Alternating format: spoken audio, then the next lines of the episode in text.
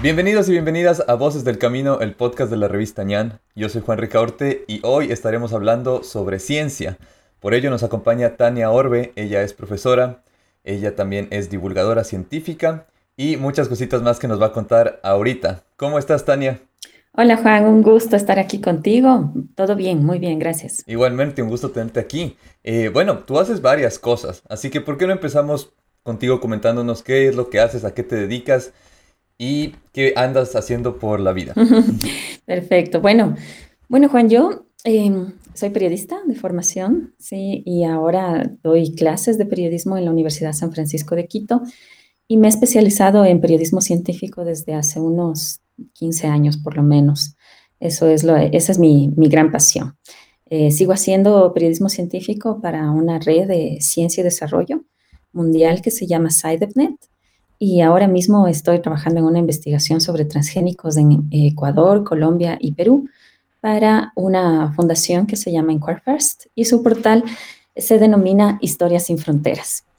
Bueno, aparte de las clases, eh, también edito publicaciones, organizo el Congreso Internacional Periodismo en Debate, la USFQ, eh, que se da lugar cada noviembre y eh, edito, coedito la revista, la serie monográfica Per Debate, que ya va para su cuarto volumen. El cuarto volumen publicamos en noviembre del 2020. Qué chévere. Felicitaciones. Suena muy interesante todo lo que me estás contando. Y vamos a indagar un poquito más. Eh, quisiera empezar esta charla contigo comentándonos qué es la divulgación científica. Porque algunas personas pueden pensar que se necesita ser un científico tal vez para, para poder hacer divulgación o necesita ser comunicador. Y bueno, obviamente necesitas un poco de ambas ramas, pero ¿qué es exactamente la divulgación científica? Pues bien, la divulgación mezcla y es una, es una confluencia, una convergencia de la comunicación y la ciencia. Entonces, tanto un científico como un comunicador o un periodista puede ser un divulgador. Sí, y de, hecho, algunos de los referentes que nosotros tenemos en periodismo científico dejaron un poco su carrera científica para dedicarse a hacer periodismo o dedicarse a hacer divulgación. Uno de los referentes es Carl Sagan con su serie Cosmos, por ejemplo, o Pérez Tupinyá, que es un periodista español, el autor del libro El, ladrón de cerebros, eh, y la serie en televisión española que lleva ese mismo nombre. Eh, Peré es, eh, tenía, estaba siguiendo un doctorado en genética, pero finalmente terminó haciendo periodismo científico. Eh, ahora, con la pandemia, vemos una mayor necesidad de hacer divulgación científica desde la comunidad científica como tal. y algunas, algunos investigadores en microbiología, en epidemiología, que son las áreas más llamadas en el coronavirus, en Ecuador y en el mundo han empezado a tener más presencia mediática y explicar eh, cómo entender al, COVID en nuestra cotidianidad. Por citarte algunos nombres, están Esteban Ortiz eh, eh, de la UDLA, Daniel Simancas de Universidad UTE, Enrique Terán, Farmacología de Universidad San Francisco, Paul Cárdenas de Microbiología, Universidad San Francisco pero hay otros actores que probablemente antes de la pandemia, ya llevamos casi un año, eh, nosotros no, no oíamos esos nombres, ¿no? Estaban más en, su círculo académico, en su investigación que, que no llegaba a la, a la comunidad eh, en su totalidad. Entonces un gran reto para la comunidad de los divulgadores es ahorita eh, salir de ese círculo, romper esas barreras que puede ser un poco que la información recorra entre ese grupo y allegados y que se expanda por, por, más barreras, por más personas, ¿no? Eso podría ser un, reto que está pasando ahorita con el tema de la pandemia. Sí, es un reto y es una eh, tremenda oportunidad para la divulgación científica y para el periodismo científico, porque hay una ola de desinformación alrededor de qué mismo te contagia. Eh, si tú sales a la ventana y tomas un poco de aire, ya te llega el virus. O eh, también la desinformación alrededor de las vacunas. Em, desconfianza de creer que la vacuna sí puede ser efectiva. Em, hay tergiversación, em, eh, versiones que dicen que las vacunas podrían modificar tu código genético porque son vacunas basadas en genética. Ah, en, Internet hay todo este tipo de teorías conspirativas que, bueno, ni siquiera me gusta mucho tratar porque no las considero que deberían ser parte de nuestra, de nuestra manera de pensar y de, y de ver esta realidad. Pero, ¿cuál es la realidad ahora, el día de hoy, con el tema de las vacunas? En primer lugar, ¿cómo, cómo, cómo saber y cómo darle esa confianza a las personas que nos podrían estar escuchando y que piensan de otra manera eh, que la vacuna es real? Que la vacuna nos va a ayudar porque hay personas que dicen, ah, llegó rapidísimo, ¿cómo puede ser posible? Hay vacunas que se van desarrollando por 10 años y, no salen al mercado. ¿Cómo es posible que esto se haya hecho a esa velocidad? No confío en eso. ¿Qué les dirías a esas personas? Pues sí, como, como tú ya mencionaste, hay una serie de teorías conspirativas y la desinformación tiene unos brazos, es como un pulpo que abraza a toda la humanidad y más cuando hay incertidumbre frente a un tema emergente. Estamos en una emergencia global. Cuando hay una emergencia, eh, todo es creíble y todo también no es creíble. ¿sí? Entonces la gente duda de todo. En la ciencia, el método científico se basa en el ensayo-error. Entonces hay que experimentar, probar y luego de esa experimentación identificar los errores, los aciertos y, e ir mejorando. Y esa es una investigación constante. Eso pasa en todas las partes del mundo. ¿Por qué creer ahora en las vacunas? Porque hay un consenso global. Y así funciona todo proceso científico. Hay un consenso científico. Entonces, hay, eh, no es una sola vacuna, ¿sí? son varias que se han generado por primera vez ¿sí? en 10 meses, pero también son las primeras vacunas basadas en el ARN, es decir, están hechas eh, con base en biotecnología, en, eh, basadas en código genético, pero que no implica que modifique tu ADN. ¿no? entonces, claro, es una, es una experiencia histórica y cuando te preguntas por qué hacen una vacuna tan rápido y otras enfermedades del Alzheimer, por ejemplo, sí que afecta a, una gran población de adultos mayores, la, vacuna sigue en investigación, porque es, el mundo se paró. ¿Sí? Entonces, en la pandemia ya deja de ser epidemia porque afecta a toda la población, ricos, pobres, viejos, jóvenes, niños, adultos, ¿sí? Entonces el mundo está paralizado por un virus. Cuando el mundo está parado, todo, todos los esfuerzos globales de la comunidad científica se concentran en trabajar en una solución. Y eso es lo que ha pasado ¿sí? en, estos, en este último año que hemos visto la evolución de la pandemia. Pero según este, este concepto que estás manejando ahorita, si la comunidad científica se enfocara con esa pasión o con esa dedicación debido a esta emergencia, y para desarrollar una, vacuna, en este caso, como pusiste tú el ejemplo del Alzheimer, ¿tú crees que eso podría pasar? O sea, estamos diciendo que es una consecuencia también de que nos afectó a todos sin excepción. Entonces, si es que esa comunidad se pusiera de acuerdo de la misma manera para hacer algo, en, eh, en este caso, contra el Alzheimer, ¿tú crees que eso sería una realidad? ¿Funcionaría así? Por supuesto, pero más que los acuerdos científicos que esos existen, eh, hay, detrás los intereses económicos de los países, de las empresas privadas, del Estado, sí, a nivel público y a nivel privado. Eh, y, eso, eso eh, se ha demostrado a lo largo de, la, de, la, historia de la humanidad, del desarrollo científico. Por ejemplo, hay enfermedades como el VIH y el cáncer que, como afectan a toda una, una comunidad global, son más investigadas que otras enfermedades que son milenarias históricas, pero solo afectan a los países pobres y tropicales, como la leishmaniasis, el, el dengue, ¿sí? Eh, la malaria. ¿Sí? estas son unas enfermedades olvidadas por el mundo de investigación. Y no tiene que ver tanto con el, eh, que faltan acuerdos científicos, ¿no? sino que falta inversión. Eh, quiero contarte que em, los investigadores sí recordaron cuando empezó esta, esta pandemia de COVID 19, SARS, es un tipo de coronavirus, ¿sí? Eh, ellos, cuando hubo la epidemia del primer SARS en el 2012 en China, podían haber hecho ya una vacuna para ese, ese coronavirus y tener de alguna manera cruzado un primer código genético eh, que hubiese sido una información clave para desarrollar una vacuna hoy. Esto, ¿Y eso tú dices que tuvo algún interés económico? ¿Por eso no se hizo esa investigación? Tal vez no se le dio la importancia. Por supuesto. O sea, en ese momento el los gobiernos involucrados en, esta, en esta epidemia, ni, del sector público ni del sector privado, hubo la necesidad eh, o no vieron la necesidad de invertir porque no se volvió pandemia y la epidemia fue controlada. entonces sí era un tipo de coronavirus, era un, SARS que afectó a, la comunidad asiática, pero se controló y no pasó más de un año. Si hubiésemos tenido una vacuna en, en ese momento, el tener ya esa secuencia genética hoy hubiese significado trabajar una vacuna en tres meses probablemente. O sea, en tres meses ya hubiese existido. Entonces, hay, una...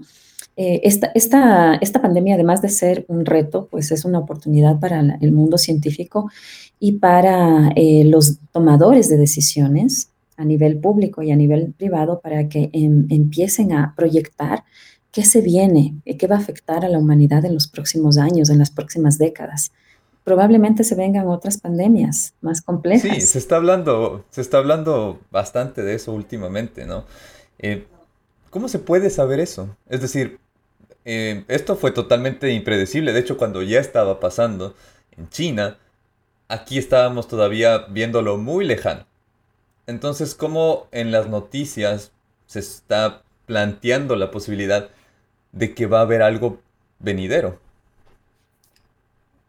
Bueno, no, no es algo tan impredecible como, como quizá nosotros creemos, ¿no? Nosotros que no estamos en, la primera línea de la investigación científica o en la investigación biomédica. Eh, ya para el dos, eh, cuando se eh, terminó la, epidemia del, SARS en, en, China, para el 2013 ya se había hecho una investigación del del riesgo que implica el consumir animales silvestres para la vida humana y que eso podría generar enfermedades que no podamos controlar. ¿sí? Eh, eh, esto ya se habló, sí, que sucede y que podría ser un riesgo específicamente en el sudeste asiático, pero no sucede solamente allí, ¿no? También hay otras comunidades del, del, mundo que usan animales silvestres y allí pues los animales pueden eh, eh, transmitir ciertos virus que para ellos eh, son, ellos son completamente inmunes a los seres humanos y los seres humanos no sabríamos cómo reaccionar. Sobre la batalla de los virus y las bacterias que pueden ser totalmente incontrolados por los seres humanos, se viene hablando de en los últimos 50 años. Entonces eso, eso ya estaba anunciado, es una guerra anunciada. Ya. Es decir, que cuando la gente dice que si esto se creó no se creó, o sea, en lugar de verlo de una manera tan conspiranoica, verlo de esta manera real y decir, ok, esto no es que alguien lo creó en octubre o noviembre del año del 2019, sino que ya se vino anunciando. Entonces, esa sería una manera tal vez de tratar este tema desde la divulgación científica, en lugar de cómo se trata, en este caso, por los medios, que últimamente se habla mucho de, ah, fue creado, no fue creado. El tema se podría abordar desde ¿Cuándo sabíamos de la existencia de este virus? ¿Cuáles eran los riesgos que ya se veían venir? Eso sería tal vez una manera más científica de, abordar el tema. ¿Tú crees que deberíamos llevarlo por ahí? Por supuesto, por supuesto. Es, eh, es que aquí hay, hay un, un, gran proceso de alfabetización digital en que no solamente estamos involucrados los periodistas, los científicos en este caso, o los tomadores de decisiones, las autoridades de gobierno de las empresas públicas y privadas hay, una, hay un gran ejemplo de desmitificación de, bulos, de desinformación, de información errónea. Es un portal español en, habla hispana que se llama Maldita Ciencia. Y Maldita Ciencia lo que hace es eh, precisamente contar, a ver qué tan de cierto hay que eh, se creó en un laboratorio. ¿Por qué es falso? ¿Por qué, es, eh, ¿Por qué podría ser cierto? ¿Qué efectividad tiene el dióxido de cloro si volvemos a la pandemia? Entonces se hacen estos análisis y lo, están haciendo en, plataformas digitales, en redes sociales, hasta están innovando en TikTok, por ejemplo, para llegar a los más jóvenes. Pero esos esfuerzos siguen siendo muy pequeños comparados a la gran ola de desinformación que pasa tu primo, tu tío, tu papá, tu amigo y todos van haciendo una cadena que se vuelve un pulpo que llega a ser viral en menos de una hora y hasta que se cumplan pues los procesos de verificación, eh, nosotros no, no, tenemos una hora, ¿no? Nos demoramos un poco más. Entonces aquí eh, lo que la UNESCO ha eh, referido en estos últimos años es trabajar en alfabetización digital. Somos analfabetos digitales. Eso significa que no sabemos cómo manejar los lenguajes en, la red. ¿Y te refieres a todas las generaciones? al hacer esa afirmación? Sí, sí, todas las, todas las generaciones, sí. Porque hay gente que piensa que la gente menor ya viene con eso integrado. Pero realmente, ¿cuál es el uso que se está dando ¿no? a esas plataformas? No solamente es cuestión de ver y saber al respecto, sino de saber lo que consumes. ¿A eso te refieres con analfabetización? Claro, exactamente. Ser consciente de, la información que consumes. Y tú mismo, como ciudadano, a, ser eh, de fact-checker, de verificador. Dudar de lo que te llega y verificar de dónde, cuál es la fuente. ¿Es una fuente confiable? ¿Es una información en la que debo creer? ¿Sí? Eh, y Facebook, como gran monstruo de red social, ha, puesto a trabajar un departamento solo para borrar cuentas falsas o, dejar que, no aparezcan en las primeras entradas informaciones que sean de dudosa procedencia. ¿sí? Y en el último trimestre del, del 2020 eliminaron 3 millones de cuentas falsas. 3 millones. Entonces, eh, eh, eh, si hablamos así de Facebook, que es un monstruo de Internet, o sea, sí hay una buena intención, pero eso es insuficiente. Entonces hay que partir por la, por la educación desde las primeras edades escolares. Sí, esto no, no tiene que ver solamente con que te formes como periodista, te formes como científico. los adultos probablemente entre 25 a 55 años consumen información mediática, pero los más jóvenes y los adolescentes que son nativos digitales eh, no consumen directamente información, consumen entretenimiento. Y, en ellos hay que fomentar el discernimiento de qué puede ser cierto, qué puede ser falso, al igual que los adultos mayores. ¿Y tú crees que este proceso de analfabetizar a las personas digitalmente, cuánto tiempo nos va a tomar? Porque es muy amplio. Eh, sí, este, este es un proceso de largo aliento, ¿no? Podría eh, eh, tomar décadas, sí, o por lo menos una década para cada generación. Porque tiene que empezar desde, desde la escuela, no puede empezar ya cuando llegas a la universidad. Y en términos de, en, una, en una balanza, ¿crees que estamos yendo más hacia el lado de aprender a usar estas herramientas o hacia el otro lado de desaprender con estas herramientas, desinformarnos? Pues yo lo que veo es que la ola creciente es la de desinformación. Esa es la ola creciente. De hecho, la, Universidad de San Francisco, la carrera de periodismo en la, que yo doy clases, lideró un proyecto para enfrentar la desinformación frente al COVID el, año anterior, que se ejecutó de mayo a diciembre, con fondos del gobierno de Estados Unidos en, asociación con la Universidad UTE, el portal Código Vidrio y el diario El Universo. Sí, estamos trabajando Estamos trabajando dos universidades y dos medios de comunicación. son cuatro socios en este proyecto, pero el esfuerzo sigue siendo insuficiente. No podemos llegar a todos. ¿sí?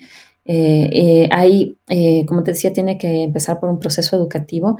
Hay ciertos países europeos como Finlandia, Noruega, en Estados Unidos también, ciertas escuelas que ya incluyen en su pensum de estudios cómo identificar fake news, por ejemplo, ¿sí? Cómo, eh, cómo usar las redes sociales. Eh, y esto no es eh, es, no es un tiempo de ocio, ¿no? Las redes sociales hace tiempo que dejaron de ser un tiempo de ocio. Son un tiempo de, son un tiempo de, entretenimiento, de información usado por las empresas, usado por, para comprar datos de, de, las personas, para identificar comportamientos.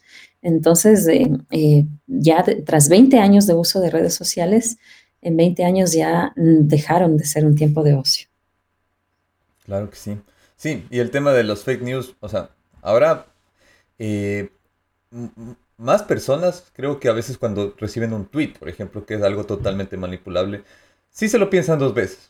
Si es, no es, pero hace muy poquito tiempo eso no pasaba. Tú llegaba, llegaba un tweet de cualquier persona y decir, ah, y esto se comparte, se comparte, se comparte. Hablo por mi generación. O sea, en mi caso, yo siento que en mi generación sí hay bastante duda. Y tal vez la duda sea parte de, este proceso, algo muy importante, dudar de lo que vemos. ¿Quién nos está poniendo eso en la pantalla? ¿Por qué? Eso también es algo interesante, o sea, la, proveniencia de esa, de esa información, ¿no? Eh, pero volviendo al tema del, del, COVID, un momento, yo quería preguntarte, ahorita ya estamos vacunando, ya está pasando, es una realidad eh, palpable. ¿Cuánto tiempo crees tú, y esta es la pregunta que mucha gente se está haciendo, cuánto tiempo crees tú que este proceso va a tomar para realmente hablar de un, de un progreso a nivel social? De, ok, estamos otra vez retomando ahora sí actividades al 100. O sea, ya estamos caminando hacia, hacia la, la normalidad de siempre. Bueno, yo no soy bruja, ni soy futurista, Juan, pero eh, yo lamento, lamento decir que yo no creo que volvamos a la normalidad de antes, jamás. Sí, eso, eso no va a pasar, porque hay, ciertas, hay, muchas actividades que se pueden hacer desde el, desde el confinamiento, que se pueden hacer desde la casa, desde el teletrabajo. Antes ya había teletrabajo, pero ahora eso se afianzó. Entonces, em, hay, hay, mm, ciertas funciones, ciertas funciones administrativas que no dependerán de ir a una oficina y significará un ahorro para las empresas. Ahorro también en transporte, ¿sí? Y eso probablemente se vaya a mantener. En el, en el caso de la educación, sí, que es mi campo eh, directo, directo sí, educación universitaria, eh, la teleeducación probablemente sea, sea combinada. Entonces, cuando recibas clases teóricas, tú puedes hacerlo vía telemática. Y cuando tengas las clases prácticas, pues ahí se harán las reuniones. Eh, eh, pero en, la educación inicial, cuando hablamos de 3 eh, a 5 años, los expertos en educación han referido que eso realmente no puede funcionar. ¿sí? Los niños en su primera infancia necesitan el contacto físico para aprender pero yo estoy a nivel universitario, ¿no? Entonces son diferentes eh, eh, ámbitos, diferentes edades en que se, eh, se va dando la organización de la vida. Ahora, como te decía, esta no va a ser la, la primera y la última pandemia de este siglo. La comunidad científica ha alertado, sí, que se vienen virus más resistentes, las mutaciones que ya estamos viviendo con el mismo COVID, ¿no? Luego podrá aparecer otro coronavirus o, si no otro tipo de virus, eh, quizá que se ha desarrollado de otra manera o puede ser también proveniente de animales o bacterias, ¿sí? La resistencia a los virus y bacterias eh, viene dada, eh, asociada al, cambio climato, climático, a la sobrepoblación en el mundo. Entonces, hay, esta, esta es una oportunidad para estudiar cuáles son las posibilidades de supervivencia que tenemos como humanidad en los próximos siglos. Y aquí es donde tienen que invertir fuertemente las empresas privadas, las empresas públicas y los estados de todo el mundo. ¿Y eso va a pasar? ¿Tú crees que eso va a pasar a raíz de lo que estamos viviendo? Esto no, no lo sé, no, no lo sé. Yo no soy ahí eh, gobierno, no soy gobierno, pero te puedo contar lo que ha dicho la OMS sobre las vacunas y qué está pasando. Cuando ya se dieron las primeras vacunas a finales del 2020, la OMS ya anticipó que no se iba a dar una venta directa de los laboratorios para promover que los estados, todos los estados tengan acceso y puedan vacunar a su población. Pero que ese podría ser un riesgo para que solo eh, los, los países más ricos, sí, los países más ricos tengan eh, las vacunas y los países pobres en cambio queden relegados.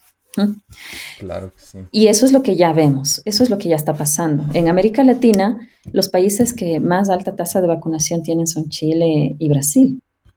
Eh, y en África, en África no han llegado ni 20 dosis de vacunas por país. No están muy lejos de nosotros tampoco, entonces. Lamentablemente, es así. Bueno, en, Ecuador... Porque en Chile ya tenemos un millón de personas vacunadas. En Chile... Ah, no, estoy comparando con, Sudáfrica, pero también en, nuestro país está bastante lento. En comparación con Chile, que recién alcanzó al millón de, vacunados. Tengo amigos en Chile que ya recibieron su vacuna. Y obviamente se vuelve una, eh, una, esperanza, ¿no? Es una esperanza para los ecuatorianos eh, pero también es una esperanza un poco inalcanzable, ¿no? estamos viviendo un proceso electoral de muy dudosa reputación, todavía no sabemos qué candidato va a segunda vuelta, aunque ya nos dicen que seguramente va a ser Guillermo Lazo, se está pidiendo un reconteo a que se abran las urnas, etcétera. Eh, pero eh, sí quisiera contarte que en el manejo de la pandemia y en especial el, discurso del gobierno frente a las vacunas, ha sido un discurso, un discurso muy alentador. ¿sí? Han llegado solo eh, en, eh, en, la primera entrega 6.000 dosis. y en esta semana deberían llegar pues por lo menos otras 6.000. Pero cuando el, ministro de Salud, eh, Juan Ceballos, habla de que empieza un plan de vacunación masiva para, el Ecuador y que ya empiezan a llegar las primeras dosis, eh, está eh, jugando con la esperanza de la gente. ¿Por qué? Porque me hace creer a mí, ¿sí? Tania Orbe, de 38 años, que yo también voy a estar vacunada en este año. Y eso no va a ser. O sea, 6 eh, mil o pongamos, incluso hasta si fuera un millón de dosis de vacunas que no van a llegar en este año. ¿Sí? Porque hay, hay que hacer un pedido, los laboratorios también ya tienen eh, sus pedidos agendados, ya. Si llega un millón de dosis de vacunas, no va a llegar a la, gente que, que, está entre 20 y 60 años. Sí, los, primeros vacunados pues tendrán que ser los, adultos mayores, los médicos, el personal de salud. Eh, entonces no, no hay que jugar con la esperanza de la gente porque también eh, en, mi idea de verdad, sí, que es el fenómeno que conocemos como posverdad, el común de la gente que hace, ah, ya, llega, ya están las vacunas, ya llegan las primeras dosis, ya al fin podemos salir. Entonces, como ya están vacunando a otros, yo ya puedo salir de mi casa, puedo ir a pues jugar fútbol, puedo ir al centro comercial, eh, puedo no usar mascarilla. Lo sientes súper cercano, lo sientes muy cercano a tu realidad, cuando necesariamente no se aplica. Y nosotros estamos hablando de, que vivimos en Quito. Imagínate la gente de, yo qué sé, los ríos. No sé cuándo llegarán las, eh, o sea, cuándo el, alcalde podrá anunciar y decir, ah, llegaron las primeras vacunas. Pero igual lo, están viendo, está cerca a ellos. Entonces, eso, sí. Ese es el tema que tú dices de la, de la posverdad. Mm, con respecto, ahorita que tratamos un poquito el tema eh, político, quiero saltar un rato del COVID para hablar de otro tema que está ocurriendo actualmente, que es el tema de la minería, especialmente lo que sucedió en la consulta en Azuay. ¿Qué opinas de lo que pasó allá? ¿Qué, te, qué te indica que esta provincia ya lleva un tiempo luchando por los derechos de las comunidades y del agua, del medio ambiente. Y tuvimos este resultado aplastante. ¿Tú habías visto venir algo así? Sí, lo veía venir, lo venía venir. Eh, y esto tiene que ver con un activismo social, un activismo político, pero político ambiental, que tienen sobre todo las nuevas generaciones. Eh, el, preámbulo de esto es la, la comunidad de Yasunidos. Sí, todos por el Yasuní, todas las firmas que se recogieron para que no haya explotación petrolera en el Yasuní, ¿sí? Que no prosperó, es cierto, fue una idea de gobierno cuando eh, eh, la, comunidad internacional que iba a donar ese dinero pidió que haya un fideicomiso administrado por un actor externo que no sea el gobierno ecuatoriano. El, el gobierno en ese entonces de Rafael Correa dijo no, ¿sí? nosotros somos libres de administrar nuestro dinero. Y ahora vemos que sí hay una explotación en el Parque Nacional Yasuní, que es una reserva de biosfera del mundo. Es uno de los bosques eh, milenarios eh, de la Amazonía, el pulmón del mundo. Entonces, eh, sí lo venía a venir y, también en las elecciones que acabamos de vivir el 7 de febrero, vimos que Yacu Pérez, que es un candidato que está entre segundo y tercer lugar compitiendo, y, Javier Herbas, eh, eh, ambos candidatos incluyeron en sus propuestas de campaña políticas ambientales, derechos humanos, derechos ambientales, que los otros candidatos no las, no las figuraron en, ni siquiera en su campaña política. Entonces ese... O sea, lo dicen, lo dicen un poco, pero no está ahí. Exacto, no está sentado, hay que, hay que revisar los planes de gobierno en este caso. Eh, y eh, se incluyen también las minorías, los grupos LGBTI, ¿sí? Eh, los, derechos en cuanto a género, derechos humanos en, relación al, aborto y también los derechos ambientales. Además, recordemos que Yacu Pérez, que es el, el, candidato de Pachacutic, fue prefecto de la SUAY y él antes se llamaba Carlos cambió su nombre por Yaku, que significa agua. Y en su momento él también libró una, cuando era autoridad de prefecto de la SUAY, libró una batalla para evitar que haya explotación minera en su provincia. Por una razón eh, eh, muy plausible, que es que eh, no se deben explotar recursos mineros en las reservas de agua. Sí, porque las reservas de agua pues son las fuentes que nos dan a nosotros vida. El agua es vida. El momento en que dejemos de tener agua dulce, corremos peligro como humanidad. Se acabó. Sí, pero a ver, el tema, claro, esto es bastante obvio, o sea, el, por qué preferir el agua que la explotación minera. Pero a nivel de, no ponerlo en, esta balanza, en esta comparación, la minería es necesaria, ¿no? Pero ¿por qué es tan mal vista por todo el mundo si es que al mismo tiempo nos beneficiamos de ello? Al igual que la explotación petrolera, la explotación minera en, nuestros países no ha, mostrado que nos saque de la pobreza. Si estamos, eh, vamos a, la explotación petrolera primero. Desde 1920 se encontraron las los primeras reservas de, petróleo en, Ecuador, solo en nuestro país.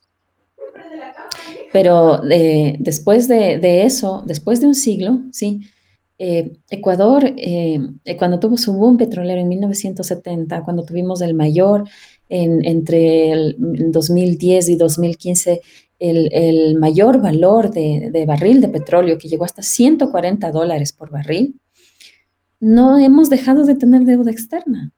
Seguimos, cada ecuatoriano debe más de mil, mil dólares por persona como deuda externa. Entonces, eh, la promesa de que el petróleo nos saque de la pobreza y nos vuelva un país desarrollado no ha llegado. ¿Por qué creer que esa promesa vaya a llegar con la minería? En nuestro país vecino, en Perú, empezó la minería a gran escala mucho antes que eh, en, Ecuador. Eh, y, la, muestra eh, de los efectos ambientales, los efectos ambientales siguen siendo devastadores, ¿sí? cordilleras convertidas en, laderas, en planicies, un desequilibrio en, el clima, en, la fauna y flora, en la biodiversidad de esa zona.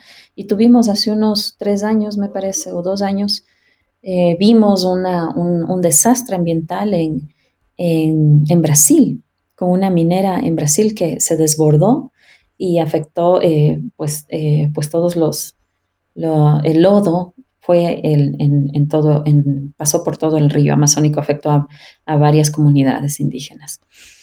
Pero viendo estas consecuencias, se habla mucho de la minería sustentable o amigable. ¿Eso existe?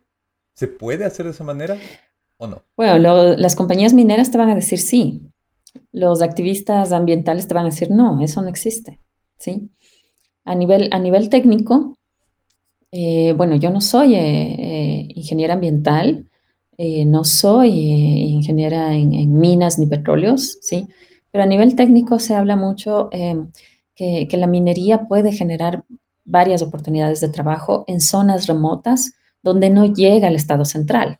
Sí, entonces, por ejemplo, en, el, en, el, primer proyecto de mega minería que hay en Ecuador, en, eh, de Ecuacorriente, en el Cóndor Mirador, al sur del país. Eh, estamos hablando de Zamora, Chinchipe, una provincia que no es ni Quito, Guayaquil ni Cuenca.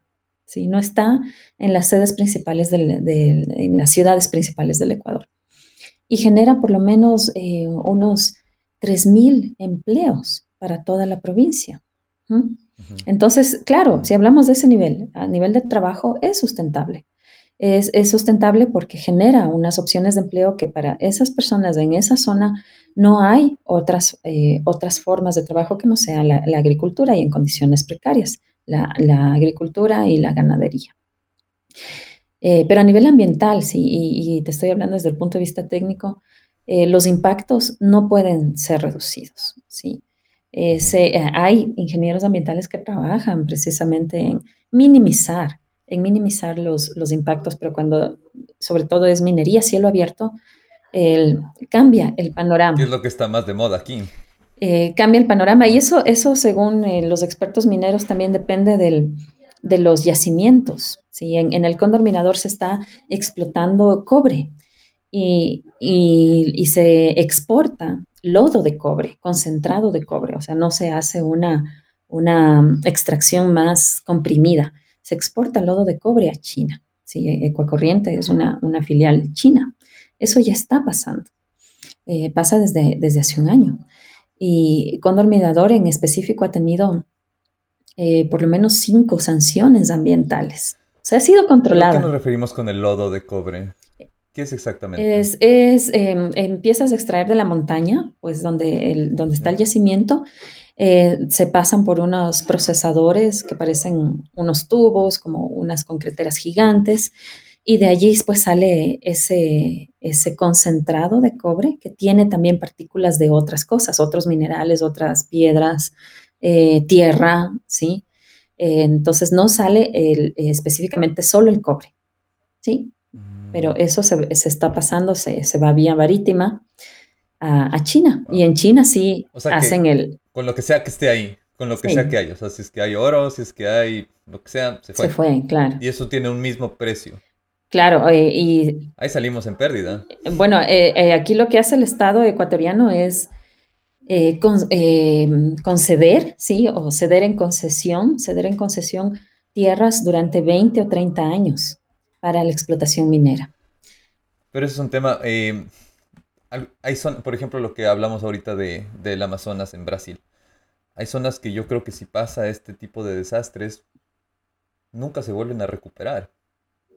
Y en 20, 30 años hay una posibilidad muy grande de que eso pase. yo creo que la gente está a cargo de esto, lo sabe, pero no están viendo un futuro. Y si es que son 30 años puede pasar eso, una zona con un desastre minero, petrolero, ¿se puede recuperar en algún momento o muere? La recuperación puede ser mucho más larga del tiempo de explotación, sí. Eh, eh, pero em, el, mundo como tal, sí, el planeta como tal, la biodiversidad del planeta, em, probablemente vuelva a reencauzarse, aunque el ser humano ya no esté presente. no sabemos cuánto tiempo nosotros estaremos más en el, planeta. Hay un, hay un, hay un libro, eh, sí, hay un, sí, perdón, hay, hay, un libro que se llama El, el, mundo sin nosotros. El, mundo sin nosotros. El mundo sin nosotros, exacto, de Alan Weisman. Eh, este, en este libro se anticipa, se anticipa precisamente cómo, cómo sería eh, la subsistencia de la, del planeta ¿sí? Eh, sin el ser humano. Y, se anticipa, por ejemplo, que en Manhattan, Nueva York, o todos los rascacielos, ¿no? van a ser tomados eh, por las plantas. Los rascacielos. Sí. incluso eh, se tomarían por las plantas endémicas que muchas de ellas ya desaparecieron, pero la fuerza de la naturaleza será mayor que, la eh, que las construcciones de cemento y volverán a ocupar esos espacios. por ejemplo, la capa de ozono también se, se reconstruiría.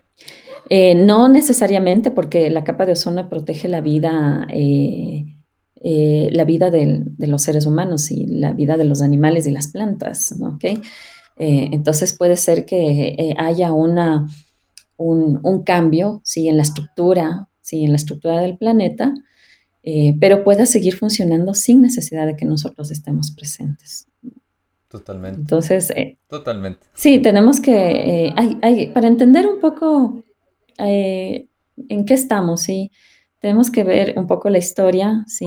cómo, cómo, hemos actuado en, la humanidad y de esa manera nos podemos proyectar hacia el futuro. ¿no? Hay, hay dos visiones frente al cambio climático, hay dos visiones, ¿no? la una fatalista, que el, ser humano va a desaparecer y el mundo seguirá, seguirá su curso sin y, la humanidad se extinguirá como especie, como parte de la teoría de la evolución. ¿sí? Y la otra, que no es tan fatalista, es que se puede revertir ese proceso, ¿no? que frente al cambio climático se puede volver a, ejecutar acciones que, promuevan una vida más saludable, ¿no? el, crear huertos urbanos, el em, usar transportes ecológicos, eh, no al plástico. Sí, eh. ¿Y tú crees que ¿Tú por cuál te vas? ¿Por la fatalista o por la otra? Esa es una pregunta de examen. A ver, yo quiero tener esperanza para la humanidad. Quiero creer que, que mis hijos, mis nietos y toda mi descendencia van a tener un mundo posible en el que vivir. Pero creo que sí, en algún momento nos va a llegar la extinción. O, también puede ser la transformación, eso se anticipa en las películas, ¿no? La, transformación hacia la era cyborg, hacia la, hacia la era mecatrónica. Que, no es tan lejana, ¿no? No, ya es una realidad, sí. Entonces, eh, probablemente ya dejemos de ser seres humanos eh, sensibles y nos convirtamos en, en seres humanos biónicos y cada vez más eh, mecánicos, más robóticos. Que es una realidad también. O sea, nuestro cuerpo cumple todas nuestras funciones básicas, pero el aparato con el que estamos hablando ahorita cumple todo el resto de ellas. Por supuesto, por supuesto.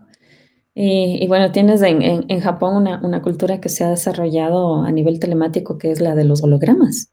Te enamoras de un holograma vas a, conciertos de un holograma. como estas plataformas como Second Life, que es eh, esta vida virtual secundaria en la que tú te creas un perfil y tienes tu propia vida ahí, que dicen que es mm, como 10 veces más, no, mucho más, no me acuerdo un porcentaje, pero mucho más grande que el planeta en sí. O sea, la información que está dentro de esa plataforma la superficie, los lugares, es 10 veces todo lo que hay en nuestro planeta. Entonces, esa es la, cantidad también de información que está ahí en la nube, ¿no? Pues sí, la, Big Data, el Internet es, fascinante por toda la información que, que puede atrapar ¿no? en, cuestión de segundos. De hecho, em, la, evolución de la tecnológica, la revolución tecnológica en la que vivimos muestra que una, una persona puede eh, conocer en una hora la información que en el siglo XV una persona no llegaba a conocer en toda su vida.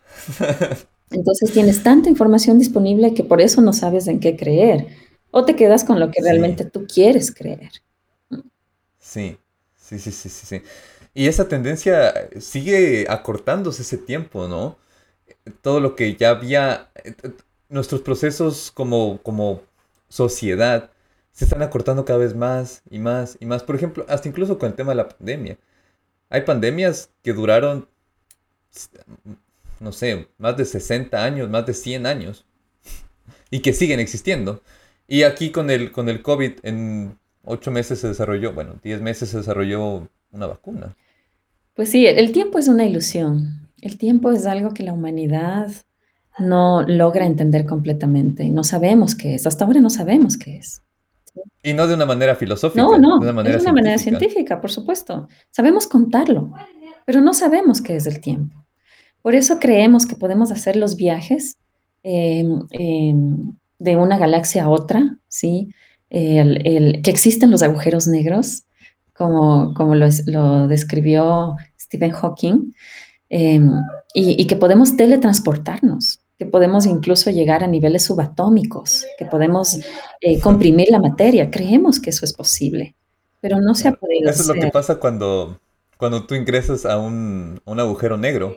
Esta idea de que te conviertes en una forma como de fideo, lo describe Stephen Hawking mismo. Y eso es posible a nivel, como dices, subatómico, porque a nivel físico, una distorsión así, pues hasta ahí quedamos. Estamos hablando de cómo, cómo puede desmembrarse la, materia, ¿no? Ah, eh, para eso eh, hay un eh, experimento del bosón de Higgs, en el que participa uno de los investigadores de la USFQ, ¿no? Bruce Hanneisen. Pero hasta, hasta que eso suceda, sí, lo veremos en las películas. Por lo pronto lo vemos en las películas. ¿Y participa actualmente? Por supuesto, Bruce Hanneisen sigue participando en investigaciones del bosón de Higgs. ¿Y, en qué estado está el tema del bosón de Higgs? Pues eh, ya me hiciste ahí pregunta de examen, ¿no? Eh, por lo pronto, el, existe un... Lo que te puedo decir es que se desarrolló eh, el, el, CERN, ¿sí? El CERN, que es la Organización Europea para la Investigación Nuclear, ¿ok? Esto, esto funciona, el CERN es, ¿Qué eh, significaban las siglas? el, CERN, eh, Consejo Europeo para la Investigación Nuclear o la Organización Europea para la Investigación Nuclear. y funciona en, Suiza, cerca, con la eh, cerca de la frontera con Francia, ¿sí? Y en, y en este eh, CERN, pues que se... Es esa comunidad científica, es una comunidad científica bastante reconocida. Pues sí, por supuesto, sí, aquí, eh, aquí hay inversión de toda la Unión Europea en, en relación al, al CERN. Em, y, y, el CERN también ha habilitado una, una inversión para las artes. O sea, cada, cada año se otorgan becas para em, investigadores o artistas, y artistas que quieran ofrecer al, eh, qué sé yo, cómo entender, cómo entender todo este mundo de las nanopartículas, del, mundo atómico, eh, a través del arte. ¿sí? Entonces eh, pueden plantear pintura, escultura, performances, instalaciones, porque es algo complejo. O sea, como tú no lo ves, no, no lo podemos entender, no todo el mundo lo entiende. Entonces, ahí hay una, una, una primera, un primer acercamiento y una primera valoración del arte ¿Por qué las artes, las humanidades y la ciencia deben trabajar juntos? Porque las artes sirven para atraer a la emoción, atraer a las emociones y, promover el entendimiento de algo que eh, eh, no se puede ver y el común de la gente no lo entiende. Sí, eh, claro, es, estudiar lo invisible a la final. entonces tú, tú, dices que el arte puede despertar, no sé, quizás esa sensibilidad hacia entender o, sentir de una manera mejor lo intangible? Por supuesto, por supuesto. Y, esa es la, filosofía de artes liberales que tiene la, Universidad de San Francisco, donde yo trabajo. ¿no? Eh, tú combinas en tu formación eh, el conocimiento de las artes y el conocimiento de la ciencia, porque los, los dos deben estar articulados para promover la creatividad. Y en el tema científico, aparte del, del, COVID, en el tema, digamos, cósmico, ¿estás enterada de algún tema de actualidad que, se esté investigando que para ti sea atractivo eh, hoy en día? A ver, bueno, eh, como parte de la investigación, bueno, a mí eh, estoy, estoy siguiendo mucho el desarrollo de las vacunas frente al COVID, ¿sí? todo lo, toda la investigación que se hace para el, para el COVID es, es algo que me atrae porque es algo que me afecta. El, las variantes, las variantes del coronavirus. ¿Qué variantes están circulando en Ecuador?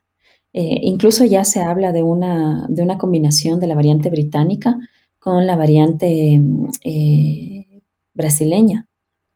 Sí, se habla de una variante de Guayaquil, si no estoy mal. Exacto, en Guayaquil, identificada en Guayaquil. Entonces, eh, ¿cómo se dan estas mutaciones de los virus? Sí, eso te iba a preguntar, ¿qué es exactamente la variante? O sea, cuando hablamos de variantes, todo el mundo está, ah, la variante mexicana, la variante sudafricana, pero ¿qué es? Bueno, es, una mutación, es un cambio que se hace al mismo virus. ¿sí? En, em, para explicarlo en términos sencillos, bueno, esto, esto tienes que preguntarle a un microbiólogo, ¿no? Yo estoy contándote lo que entiendo, puedo equivocarme, pero el, eh, haz de cuenta que eh, una persona, ¿sí? Se engorda se corta el pelo, eh, va cambiando a lo largo de los años y así también cambia un virus, pero sigue siendo la misma persona. Entonces yo, Tania, por ejemplo, hasta los 12 años no usaba lentes, ahora uso lentes, ya me falla la vista, ¿sí? Me ha crecido el pelo, ¿sí? ha aumentado 5 kilos. Eh, luego, qué sé yo, a los 60 años estaré usando dentadura postiza, pero sigo siendo yo. Entonces, eh, la, mutación, la variante, implica en, un virus, eh, ojo que un virus no es un, ser viviente, ¿no? También es, un patógeno, no, no, es, no tiene eh, la estructura de, insectos invisibles como los ácaros, por ejemplo. ¿no? Entonces, por eso cuando vemos cómo se dibuja a un, coronavirus, al, al, COVID, se lo dibuja pues como una bola con un montón de antenitas, ¿sí? Porque son eh, partículas microscópicas que no llegan a tener una vida por sí sola. Por eso un virus en el aire no puede vivir. Por suerte. claro, necesita de un huésped. Necesita de un huésped, exacto. Eh, entonces, claro, una, variante, eh, una variante es una mutación, una adaptación que tiene esta, esta, este patógeno, este virus, para poder permanecer vivo. ¿sí? Entonces, en las variantes que hemos visto, ¿cuál, es el, eh, ¿cuál es el éxito, digamos, de, de, las variantes? El poder ser más transmisible. El, aunque estés con la mascarilla, si un, uno, en un minuto, en dos minutos, te tocas la mascarilla y tienes contacto con otra persona a menos de dos metros, ya te puedes contagiar. ¿sí? Que en la, en la primera aparición de COVID, eso podía tardar 15 minutos o 10 minutos, ¿no? Entonces se hace más transmisible claro. para poder sobrevivir.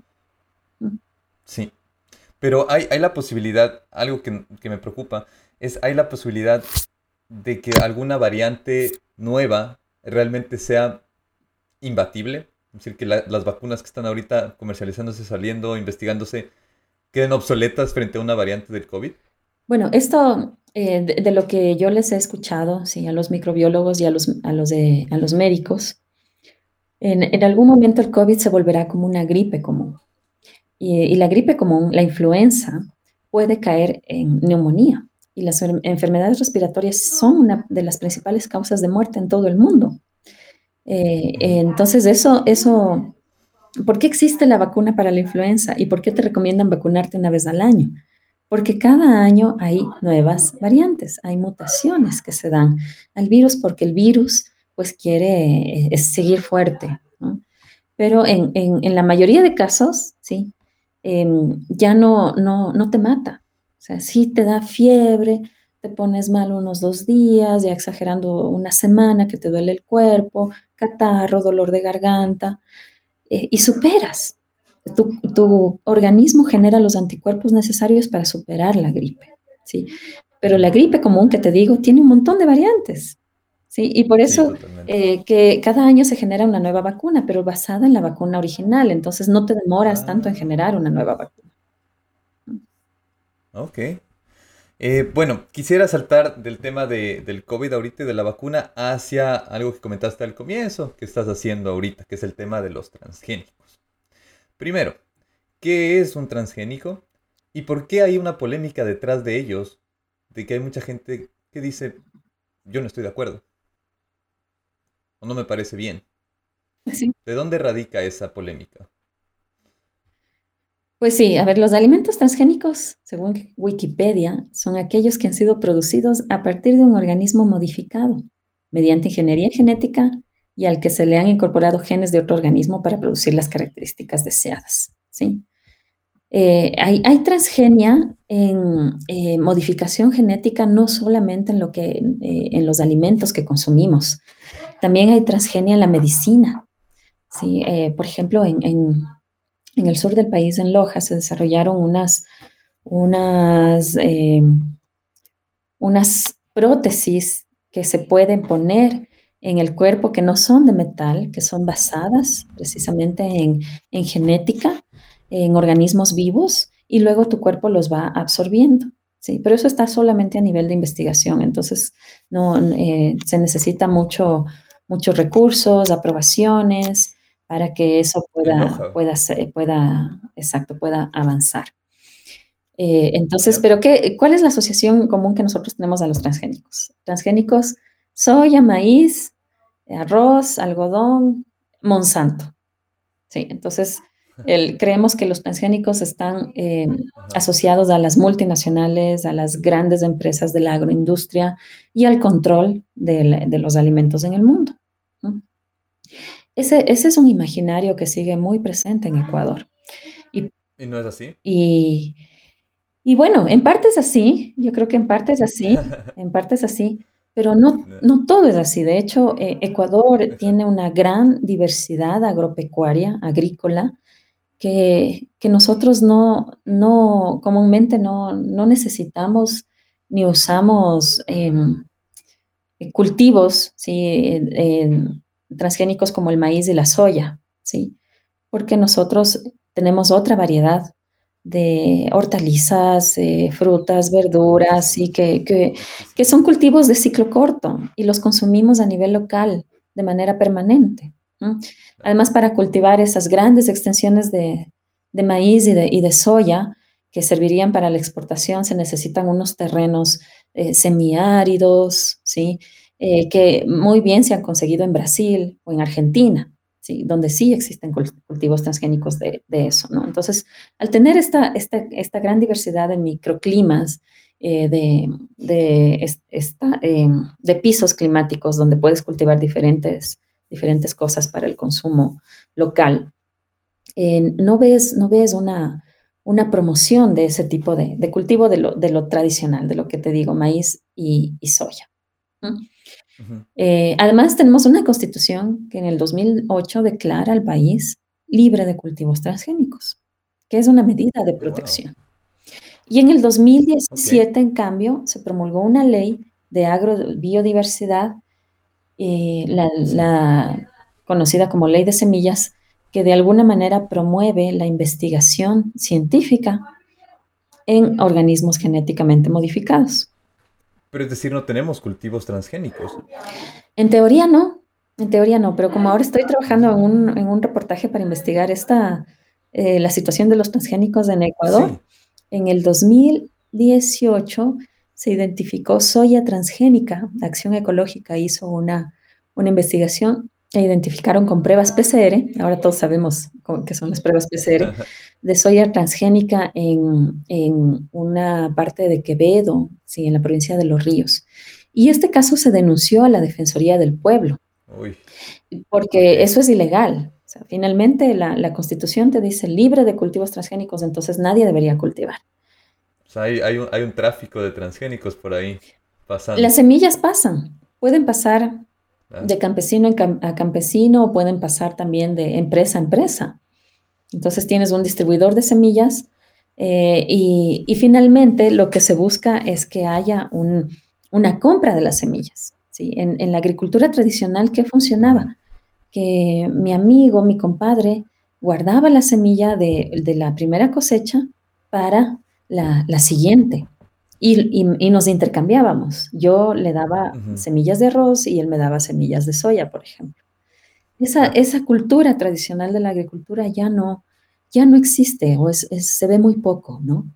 Lo que más hay es eh, la venta. ¿sí? En, los, en los lugares donde te venden agroquímicos, venden las semillas. Ah, pero tiene sentido, ¿no? O sea, por, debido al aumento de la población, porque ahí este, esta, o sea, es muy bonito la tradición y tener esta, esta idea de cómo se manejaba, pensarlo, esta idea romántica, ¿no? Que es muy, muy bonita, pero aplicado en cómo estamos viviendo ahorita, realmente es lo mejor que puede estar pasando este avance y este cambio, ¿no? Más que nada por, por la población que, que ahora tenemos, no solo en Ecuador, sino a nivel del global. Pues sí, eh, cada vez se necesitan más alimentos. La FAO, de, de la Organización de Naciones Unidas, eh, ha, promovido sí, que eh, se eh, de alguna manera todos los estados que dejen los monocultivos, más allá de que sean transgénicos o no. Porque el monocultivo, el monocultivo está acabando con la biodiversidad de grandes extensiones de tierra. y, es, es, solamente porque cultivas lo mismo. ¿Sí? Entonces no puedes toda la vida dedicar un suelo a cultivar papa, a cultivar maíz, a cultivar arroz, a cultivar banano, que eso es lo que vemos en la costa ecuatoriana, por ejemplo. Vemos un gran, grandes extensiones de cultivo, de monocultivo de banano para exportación. Sí, es impresionante. Y devastado el, el, bosque de la costa. Sí, el bosque tropical de la costa ya no hay, ya no hay. ¿sí? Eh, hay, un, hay un investigador ecuatoriano en la Escuela Politécnica Litoral que desarrolla, ha desarrollado un transgénico de banano. Eh, y en, esta, en, cinco años de investigación, este año piensa ya colocar las plantitas de banano en un invernadero, pero él no puede llevarlas al campo porque es ilegal. ¿sí? ¿Y, cuál es el objetivo del transgénico? El objetivo es mejorar, mejorar la genética, mejorar la calidad de la planta para que sea resistente a plantas, para, eh, a plagas, perdón, para que crezca más rápido, el producto sea más grande, sí, más bonito. Y, hay un, yo, yo, creo que hay un, estereotipo alrededor de los transgénicos de creer que transgénico es igual muerte. Pero sin que nos demos cuenta, todo lo que consumimos ahora probablemente tiene transgénicos. Porque la, la, soya, el trigo, el maíz, las harinas de esos tres cultivos eh, se usan para los embutidos, por ejemplo. Se usan para los alimentos procesados, de los, los paquetes de, cachitos, de papas. Claro que sí. Em, se, eh, se importan, en Ecuador se importan esas harinas para producir alimento balanceado, para entregar, eh, para darles de comer a pollos, a vacas, a cerdos, y luego nosotros compramos esa carne. Entonces, eh, nos llegan los transgénicos por todas partes. Em, ayer justamente tuve una entrevista con Mauricio, que no me olvide el nombre. Te lo doy enseguida. ¿Narváez?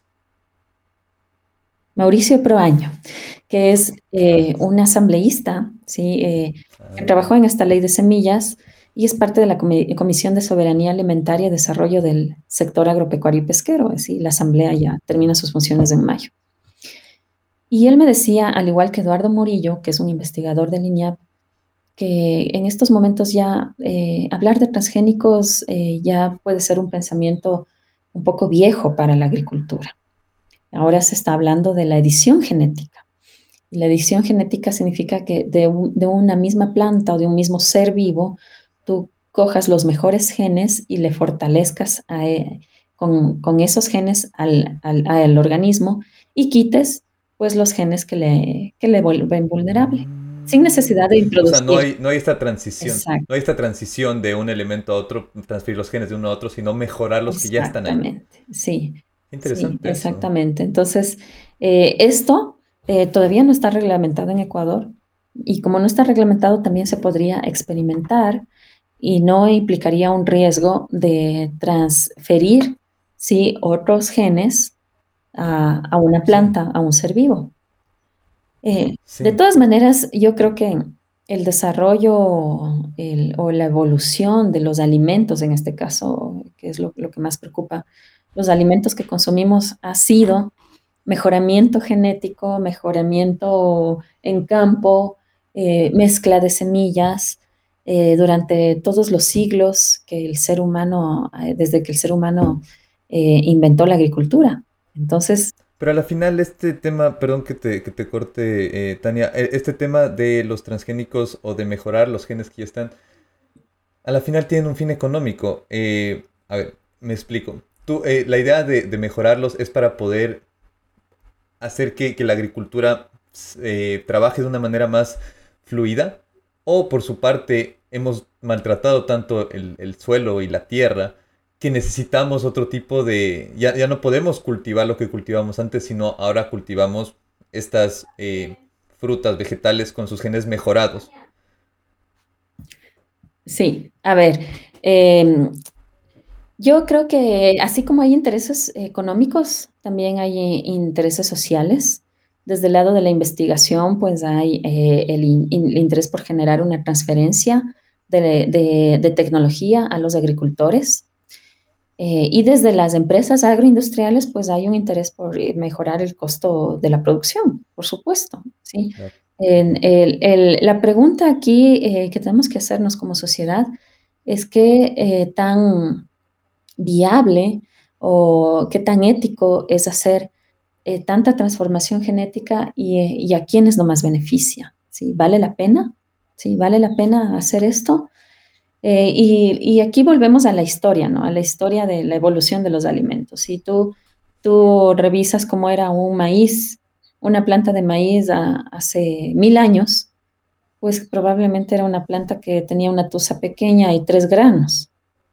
El tomate riñón igual, era un tomate pequeño eh, quizá más agrio, no se hacía tan rojo, y con la evolución ¿sí? se vuelven alimentos más grandes, más sabrosos, más jugosos, eh, con más, más granulados, etcétera, ¿sí? Y habría ejemplos contrarios, tal vez, que antes había ciertos vegetales o frutas que ahora tal vez no conocemos y se fueron desgastando. Eh, lo, que, lo que ha sucedido y, em, más que el efecto contrario, es que hay alimentos que se han, han desaparecido o se van perdiendo. De la red de guardianes de semillas, eh, por ejemplo, el, déjame ver el, el nombre nada más. Es Javier Carrera, sí, sí, el coordinador de la red de guardianes de semillas, Javier Carrera, me, contaba que existe un frijol de árbol que se llama porotón, que es un frijol que puede, es el árbol puede vivir 30 años y es un frijol grande, que tiene más valor nutritivo eh, que el frijol que comúnmente conocemos y que se cultiva en 6, 9 meses y que después la planta Igual tiene un alto valor nutritivo, pero me imagino este, ¿cómo será? Sí, tienes un árbol que vive 30 años, eh, en, teoría, pues es eh, más beneficioso para el agricultor, pero son plantas, cultivos que, que, se van perdiendo porque no son los que se encuentran en los supermercados, en los, en los mercados, y no son tampoco los más baratos.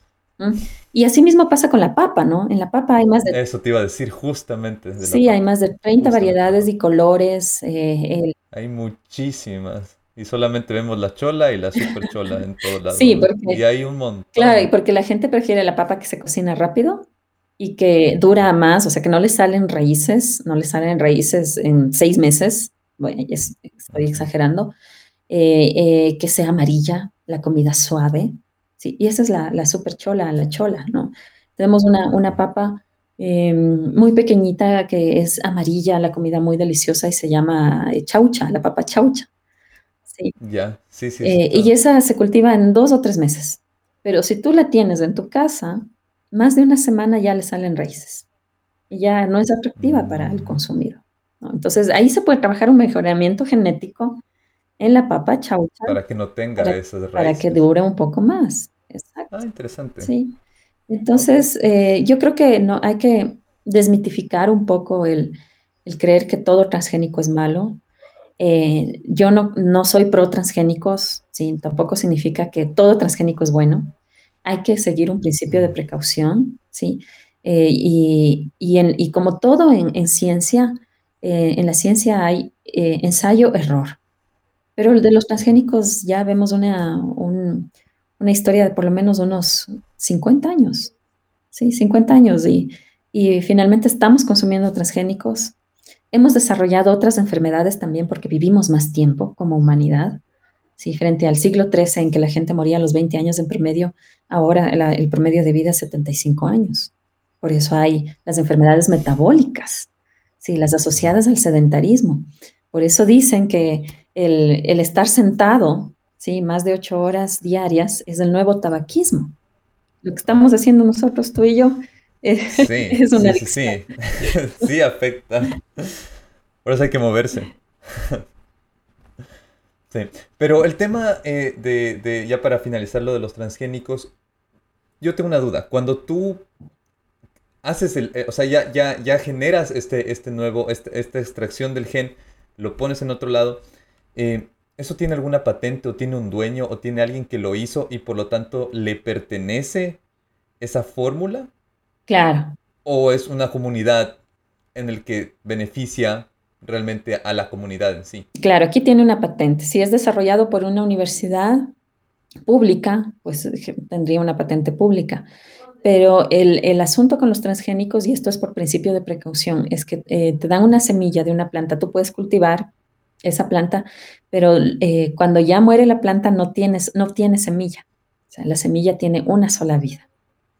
Entonces tú cultivas un maíz, salen las plantas de maíz, pero de la mazorca, si tú quieres secar los granos y volverlos a sembrar, no tendrás, no tendrás una, una nueva producción, ¿no?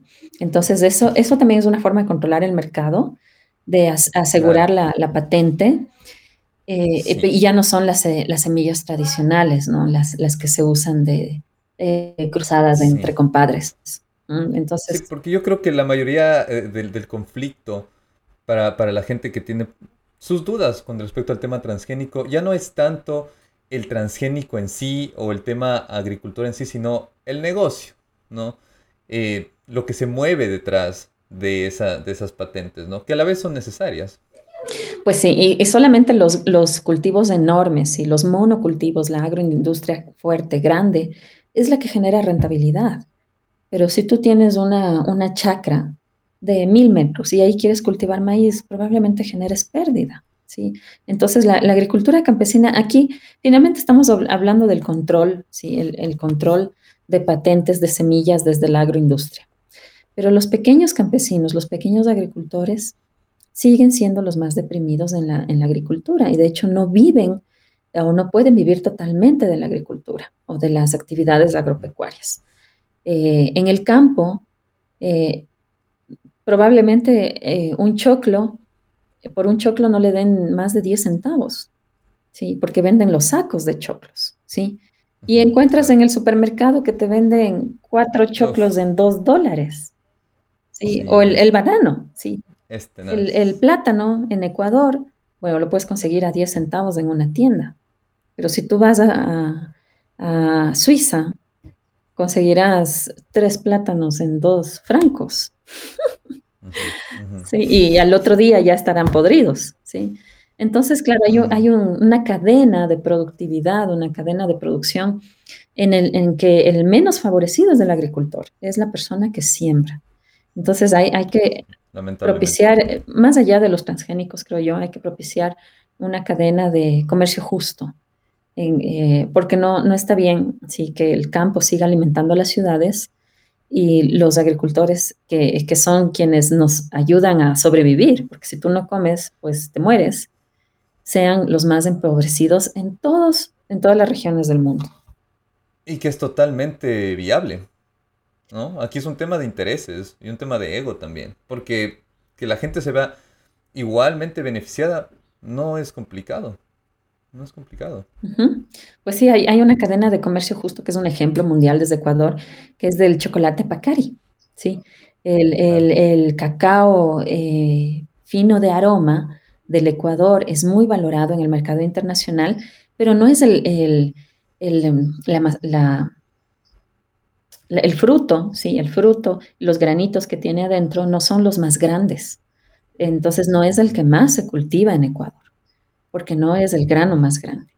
El, que más se cultiva pues es, es otra, otra variante, eh, pero esta empresa Pacari pues, ha, logrado eh, tener una cadena de los productores del cacao fino de aroma para que produzcan el, eh, chocolate.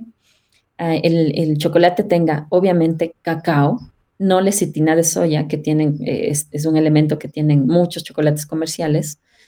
La mayoría.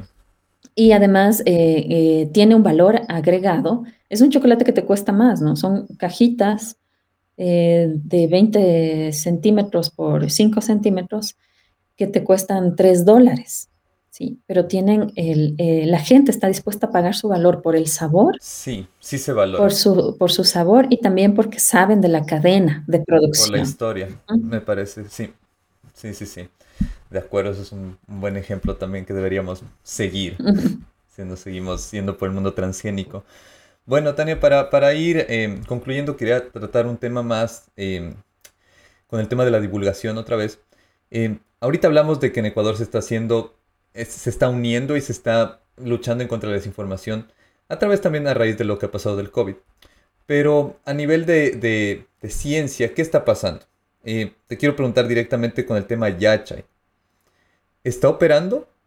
¿Qué pasó con Yacha y ahorita? Porque, bueno, entre pandemia, elecciones y todo lo que está pasando, mm, no he escuchado absolutamente nada. ¿Qué está pasando? La, la, Universidad del Conocimiento que nos vendió el gobierno anterior eh, es un elefante blanco. Y junto a Yacha también está la, la Universidad IKIAM, la Universidad Amazónica. Eh, dos entidades que se crearon en, en, la, década, en la década de Correa. Eh, no, no quiero entrar en, en, discrepancias políticas, exactamente, pero hay, yo, yo creo sí, que Correa tuvo muy buenas intenciones, ¿no? En invertir en talento humano, hay una, unos cientos, cientos de becarios eh, que se formaron en, ciencias básicas, en, biotecnología, en, ambiente, para precisamente promover soluciones a los problemas reales del Ecuador, pero que ya están de vuelta en Ecuador, aquí, y no tienen un trabajo o no pueden hacer investigación como, como debería ser. Eh, y claro, estas universidades, IKIAM y Yachay, eran ese, ese centro, estaban llamadas a ser ese, ese centro de investigación tecnológica para resolver los problemas eh, del Ecuador. Entonces, eh, creo que hubo buenas intenciones de la inversión de talento humano, pero mm, las buenas intenciones no bastan, ¿no? Cuando hay desvío de fondos, cuando hay graves casos de corrupción, eh, infraestructura eh, levantada de manera innecesaria o incluso jugar con la esperanza de la gente. Si en una época, eh, cuando René Ramírez era titular de la CENESIT, se anunció que Tesla iba a fabricar autos en Yachay. Lo anunciaron las autoridades de la CENESIT. Eso es jugar con la esperanza de la gente. Oh, Dios. Sí, eso nunca. Eh, porque claro, la, gente se lo cree, ¿no? Entonces, además tenemos una comunidad de jóvenes que decidieron ir a vivir a Yachay para estudiar sus, carreras. Eh, y jóvenes muy, muy talentosos, muy bien calificados, que en este momento se están graduando, están tratando de luchar por seguir haciendo investigación de primera línea, por conseguir fondos pero que salen de una institución totalmente desacreditada, muchos de ellos deprimidos porque han sido atacados, ¿no? Por estar en este, en este elefante blanco. Eh, profesores que ya no, no, están trabajando en Yacha y es una universidad también desmantelada. Eh, ha, sido también en este, en este gobierno de Lenín Moreno afectada por los despidos, como todas las instituciones del sector público, porque en la década anterior al jugar con las ilusiones se, creció al, sector público. Hubo, por supuesto, más trabajo, la gente estaba trabajando, pero en, un sector público eh, que se engordaba y se engordaba mientras no aumentaba el, el círculo de trabajo en el sector privado. Entonces la pandemia afectó eso, por supuesto. El sector público tuvo que hacer despidos, así como ha pasado en el sector privado. Entonces se agudizó primero con el paro de octubre y luego con la pandemia. Así que eh, eh, yo eh, quiero recoger aquí las palabras premisorias de César Pasimiño, un genetista investigador muy reconocido en Ecuador. Cuando se creaba Yachay, y esto estamos hablando de hace 10 años, cuando se quería crear Yachay, César Pasimiño decía, yo no entiendo por qué la necesidad de crear otra universidad, si ya hay más de 30 universidades. Lo importante sería consolidar el trabajo de investigación que ya existe en las universidades que ya están funcionando. ¿Para qué crear otra?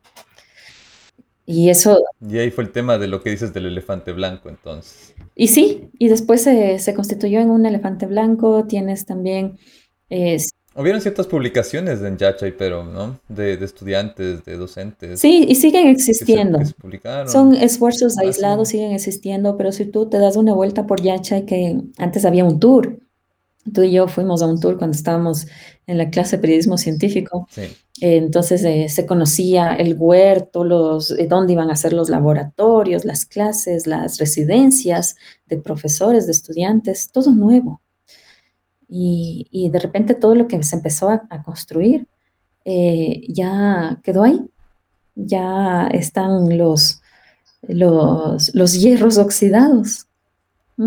Entonces se ve eh, como una construcción abandonada.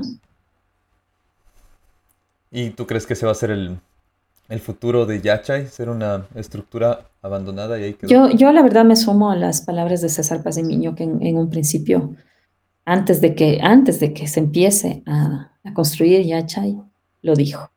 Yo no veo necesario tener más universidades, no.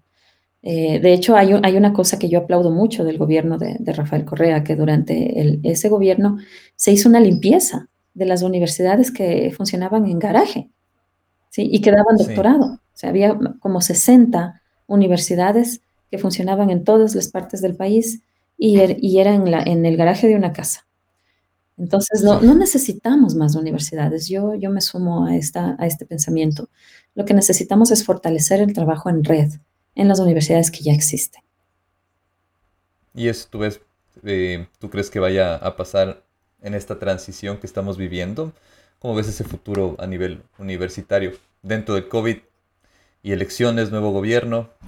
El Estado, ¿Va a haber esa el Estado debe promover el trabajo en red, pero no solo de las universidades públicas debe también abrirse a, las asociaciones de, centros de investigación, universidades públicas y privadas, En la USFQ, que es una universidad completamente privada, sí, en ciertas, en varias ocasiones ha tenido bloqueo de financiamiento de fondos públicos, del fondo del gobierno, porque es una universidad privada.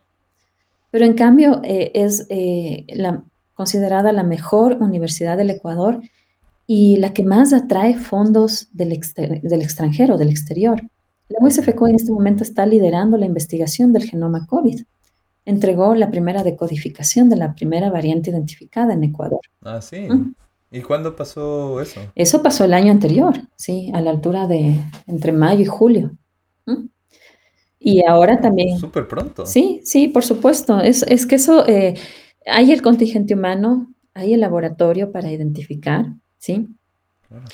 Eh, también eh, la USFQ el año anterior empezó a hacer pruebas COVID en, en, las poblaciones más remotas de la Amazonía. Recuerda que tenemos un programa de diversidad étnica para saber cómo está llegando, si está o no llegando el COVID a, a las comunidades indígenas del Oriente. Porque si acá la, PCR te cuesta, imagínate allá en el Oriente, no llegaba por ninguna manera. Sí.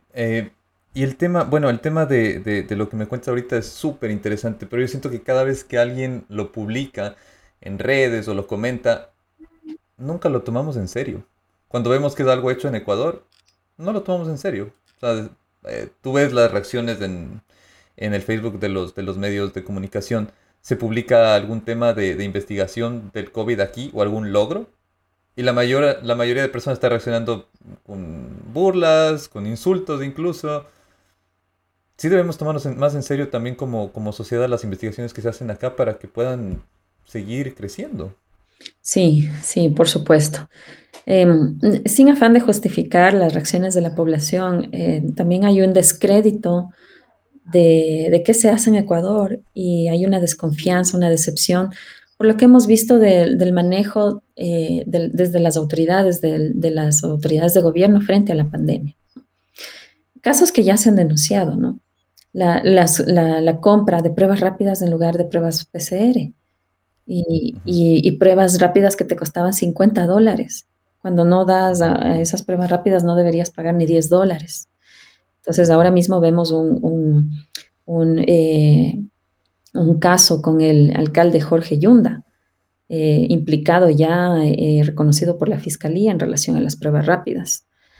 La compra de insumos médicos, el sobreprecio de las mascarillas, de las fundas para cadáveres, donde están involucrado, involucrada la familia Bucaram. Muchísima gente. Entonces, tú ves, claro, una, una decepción generalizada en la población frente al manejo de la pandemia, que probablemente por eso también se, se mete a todos en el mismo costal, ¿no? También las universidades. Ese es parte del problema, así es. Sí, pero el tema del COVID en la, en la Amazonía, em, ¿cómo está la situación en las comunidades remotas? ¿Tú sabes? Bueno, las, eh, al principio de la pandemia la gente estaba muriendo, así como ha, muerto aquí y ahora tenemos una fuerte ola en Quito porque eh, muchos de ellos pues no, no, tenían los anticuerpos, los anticuerpos o la fortaleza necesaria para, para enfrentar esta enfermedad. Y si no morían por, por el COVID, también estaban siendo afectados por la falta de alimento. Eh, en, en, este caso de carnes y o de alimentos que podían compartir con otras comunidades. Entonces, comunidades eh, que entraron en, aislamiento. Hay, hay, comunidades de indígenas que no puedes llegar si no es por vía aérea. Entonces hay, hay, serios, hay serios problemas de desnutrición en, las poblaciones indígenas por esta falta de, de variación en, sus alimentos, de poder comer carnes, ¿sí? proteínas. Y esto, estos problemas se vieron agudizados con la pandemia, porque esto ya existía antes. Y antes también eh, enfermedades diarreicas por, debido a la falta de agua potable. Eh, entonces, eh, yo creo que sí, las, las, comunidades indígenas, como siempre, sí han sido una de las más olvidadas durante las emergencias y no, eso no, no ha sido diferente ahora en, en la pandemia. Al comienzo se, se, se leyó un poco al respecto y ahora no he visto nada realmente por eso te pregunto. Bueno, ahora el, el, eh, se, se está hablando mucho de la educación. Eh, cómo volver a la educación en, en, todo el país y en especial en las comunidades rurales. ¿Por qué? Porque en las comunidades eh, indígenas más remotas no hay internet. Entonces, si no va el profesor, eh, si no se abre la escuela, simplemente no hay forma de estudiar. No, no es posible. Entonces, en la ciudad, en, ciertas periferias de las ciudades, tú puedes mantener clases virtuales.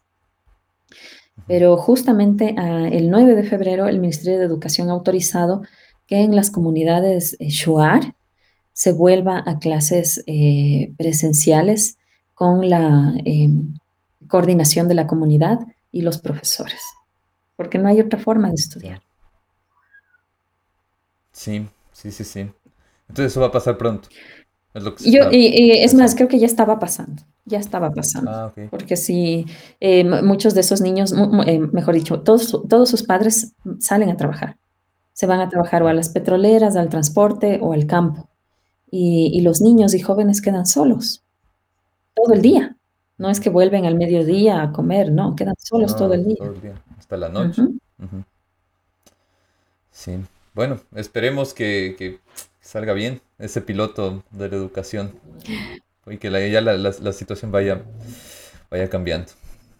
Sí, tenemos, eh, como, como sociedad tenemos muchos problemas, muchas limitaciones asociadas a nuestra cultura, la, corrupción. Ahora, eh, de cierta manera, hay una esperanza por el cambio de gobierno, pero también hay una desesperanza. Sí, hay una desesperanza porque no llegan las vacunas.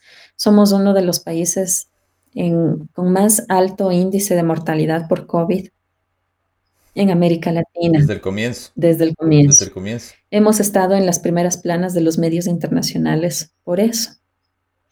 Es que es una vergüenza, es una vergüenza. ¿no? A mí me han llamado colegas de otros países a preguntarme, ¿en verdad están cayéndose las personas en la calle? ¿Se está muriendo la gente en la calle? Y, y realmente es, es, muy, muy triste responder a, a esas preguntas. Eh, con la pandemia se, se, nota más la desigualdad del mundo y la desigualdad también viene dada por el conocimiento. ¿sí? Eh, entonces, eh, toda esta, esta filosofía que, que eh, en, el, en, la década anterior nos vendía Correa, yo sigo creyendo que son muy buenas intenciones, pero que no se llegaron a aterrizar. Sí, el, el trabajar por tener una sociedad de conocimiento, el dejar de vender materias primas para vender conocimiento. Pero eso fue solapado por, por la corrupción, por el desvío de fondos. Tenemos eh, hidroeléctricas que prometían ser una, una gran inversión. Es cierto, ya no tenemos los apagones, Sí, cuando yo estaba en el colegio, yo viví la hora existina, que me tenía que ir eh, a las 5 de la mañana a tomar el bus para el colegio y a las 6 ya estaba en clases y supuestamente era recién las 7 de la mañana.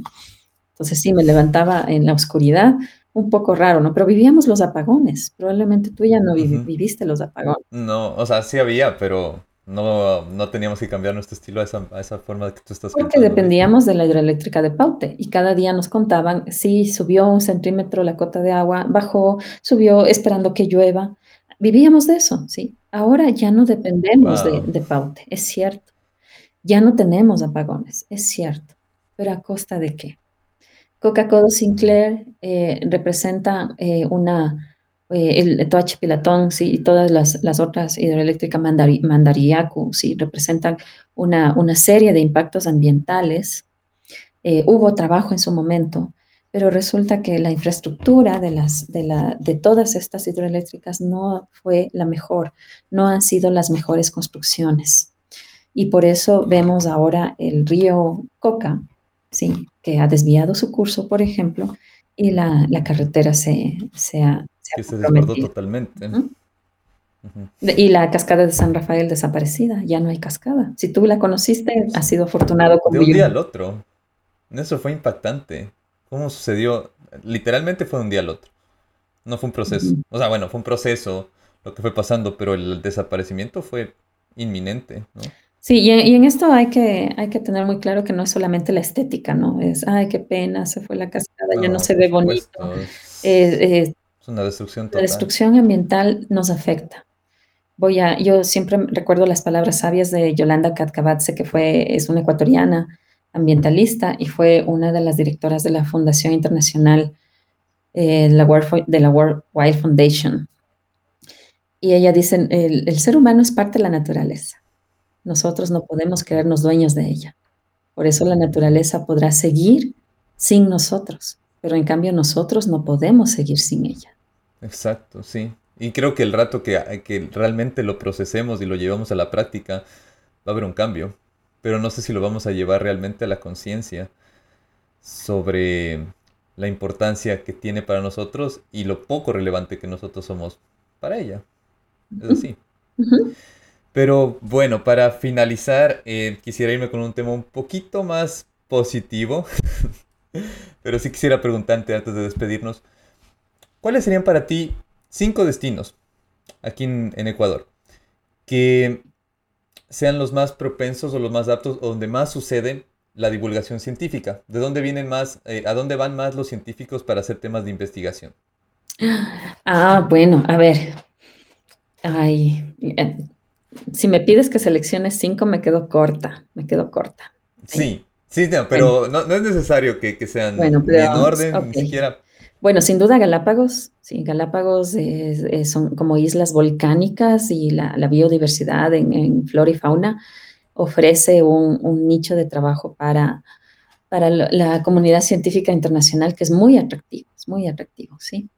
Eh, solo en Galápagos me parece que existen más de 250 volcanes, sí, solo en Galápagos. Sí, es increíble. Sí, sí, Y si vamos por los volcanes, hablamos ahora sí de la cordillera de los Andes, ¿sí? Los volcanes que se ubican en, eh, especialmente en la, en la en la Sierra Central, em, entre, sí, entre Pichincha y Cotopaxi, sí.